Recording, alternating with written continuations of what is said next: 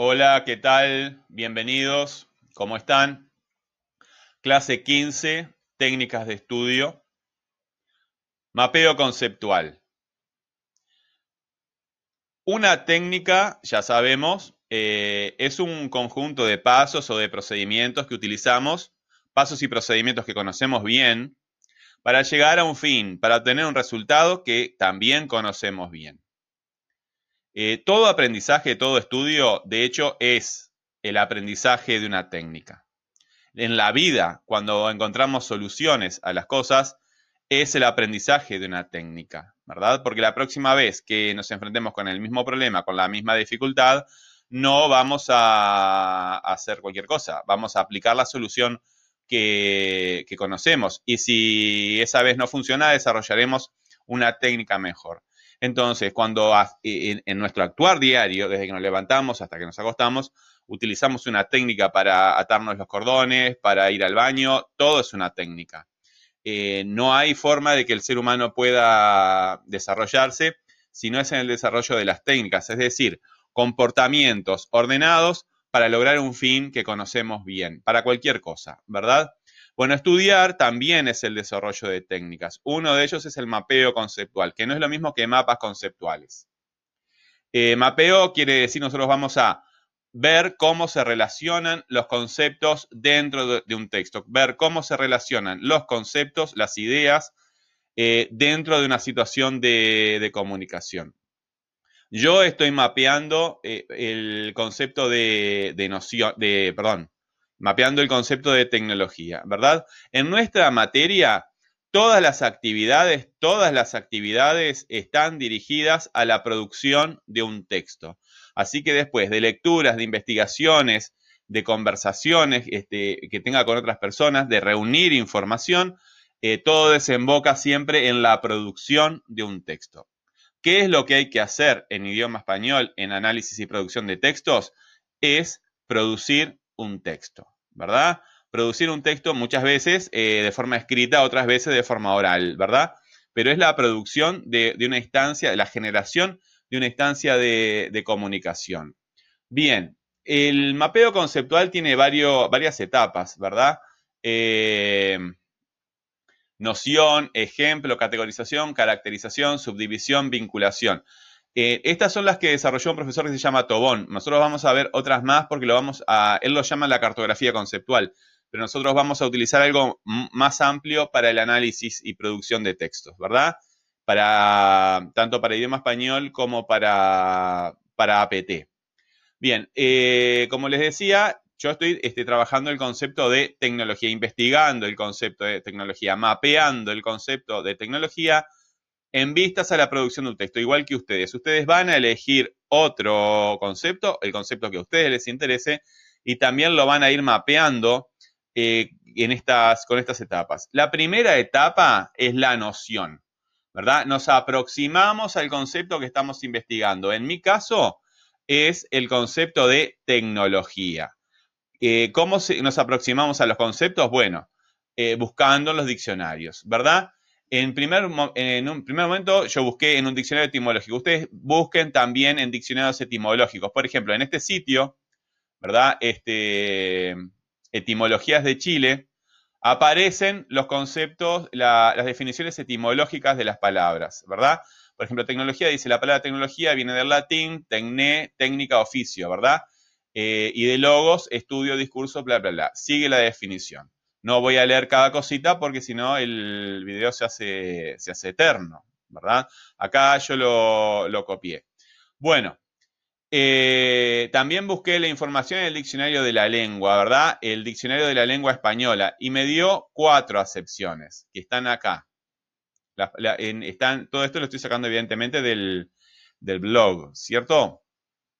Bien, eh, y finalmente busqué en un diccionario técnico, el diccionario de informática y tecnología. El diccionario de informática y tecnología, acá está, ¿verdad? Era una definición bastante larga, la estuve leyendo y este, analizando tecnologías duras. Esto vamos a verlo más adelante. Este, eso se llama subdivisión.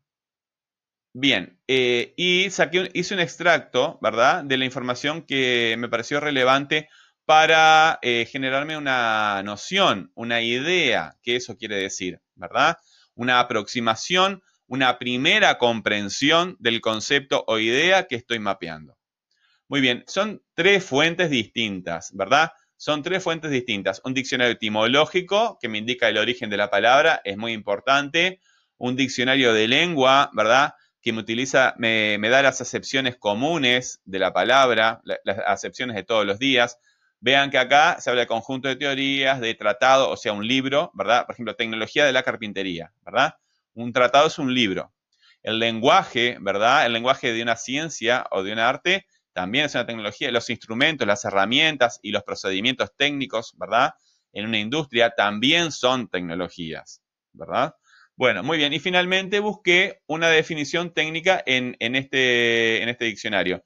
Eh, siempre hay que buscar más, ¿verdad? Yo no puedo poner todo lo que busqué acá porque me quedaría un blog demasiado largo y no tiene sentido. La idea es mostrarles a ustedes un ejemplo, ¿verdad? De lo que es una noción una aproximación a la idea.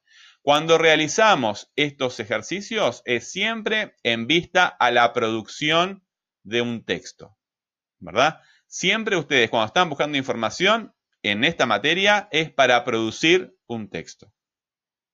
Siempre, ¿verdad? Es aprender y al final el producto del aprendizaje es la producción de un texto. Bueno, la actividad ustedes van a hacer lo mismo, evidentemente. Van a buscar el origen del término que ustedes estén investigando, eso queda a elección de ustedes en, un diccionario etimológico que puede ser este mismo, en Etimologías de Chile, ¿verdad? Este, acá está, ponen este, Etimologías de Chile y la palabra y les, va a salir enseguida.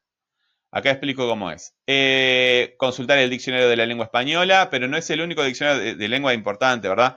Eh, Consulten diccionarios. Eh, eh, el diccionario quiere decir que tiene un fundamento, que tiene un autor, no paginitas web. ¿Verdad? Eh, también las pueden utilizar, pero tiene que haber referencia a diccionarios serios. Por ejemplo, el diccionario de la lengua.